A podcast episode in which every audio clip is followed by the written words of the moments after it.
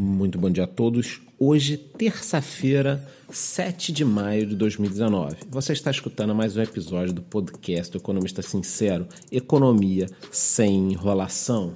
É, meus amigos, o que todos querem e precisam ver na realidade, né? não é uma questão apenas de você acreditar ou não, ou teremos a reforma da Previdência, ou, sinceramente, nem sei o que teremos, mas a ex-jornalista e agora parlamentar Joyce Hasselman, líder do PSL, garantiu que a reforma passa e não só passa, passa no primeiro semestre ela tem o grande apoio de prefeitos e governadores que começaram a ficar assustados com a possível falta de dinheiro ainda este ano para pagar servidores.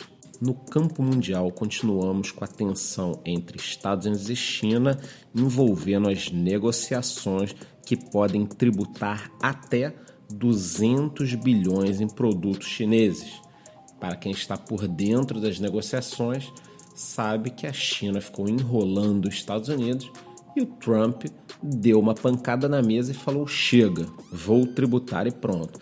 E sabemos que a economia americana está voando, Trump está focado nas eleições e resolveu dar esse chega para lá na China. Agora, o que a gente espera é que a China volte à mesa de negociações e que eles cheguem em algum acordo. Mas é claro que isso deu ruído essa semana, Twitter para cá, Twitter para lá, mas vai ser resolvido, né? Para encerrar o noticiário sobre o mundo, precisamos ficar atentos ao Oriente Médio, onde Israel foi duramente bombardeado no final de semana com mais de 650 mísseis enviados da faixa de Gaza. Né? Israel acabou contra-atacando, destruiu inclusive uma unidade hacker dos terroristas. E quem pode estar por trás de tudo isso é o Irã que pretende lançar algum ataque à humanidade americana, seja dentro dos Estados Unidos ou uma base americana em algum canto do mundo. Então vamos ficar atentos a essa questão, porque isso pode ter algum impacto no preço do petróleo.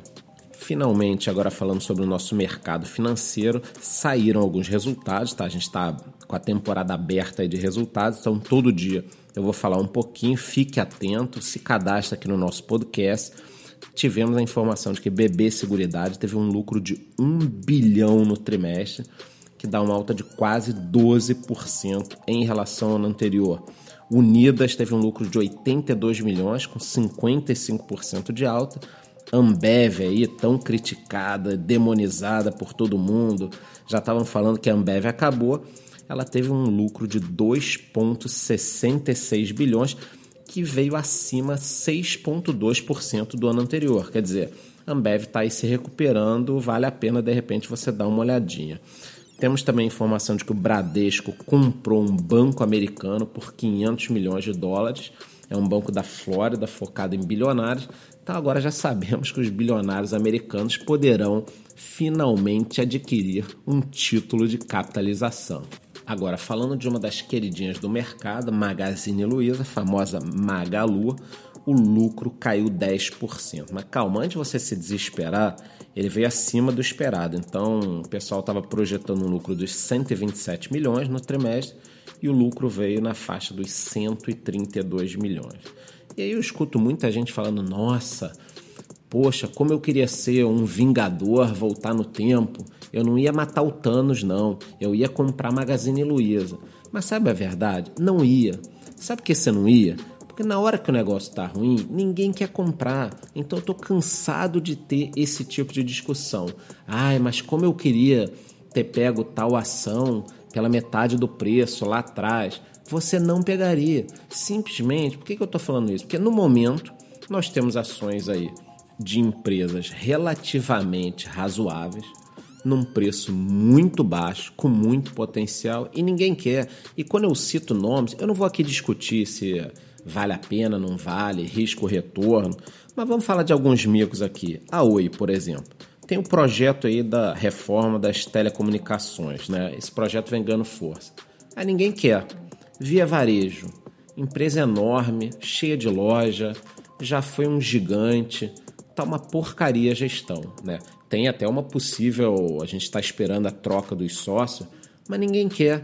Então a verdade é a seguinte: o que, que você quer hoje? Você quer algo muito bom, muito barato. Meu amigo, não tem. Ou é bom e caro, ou é ruim e barato. Aí você tem que sambar para um lado para o outro ver o que, que você quer. Agora, baratinho, muito bom, não tem.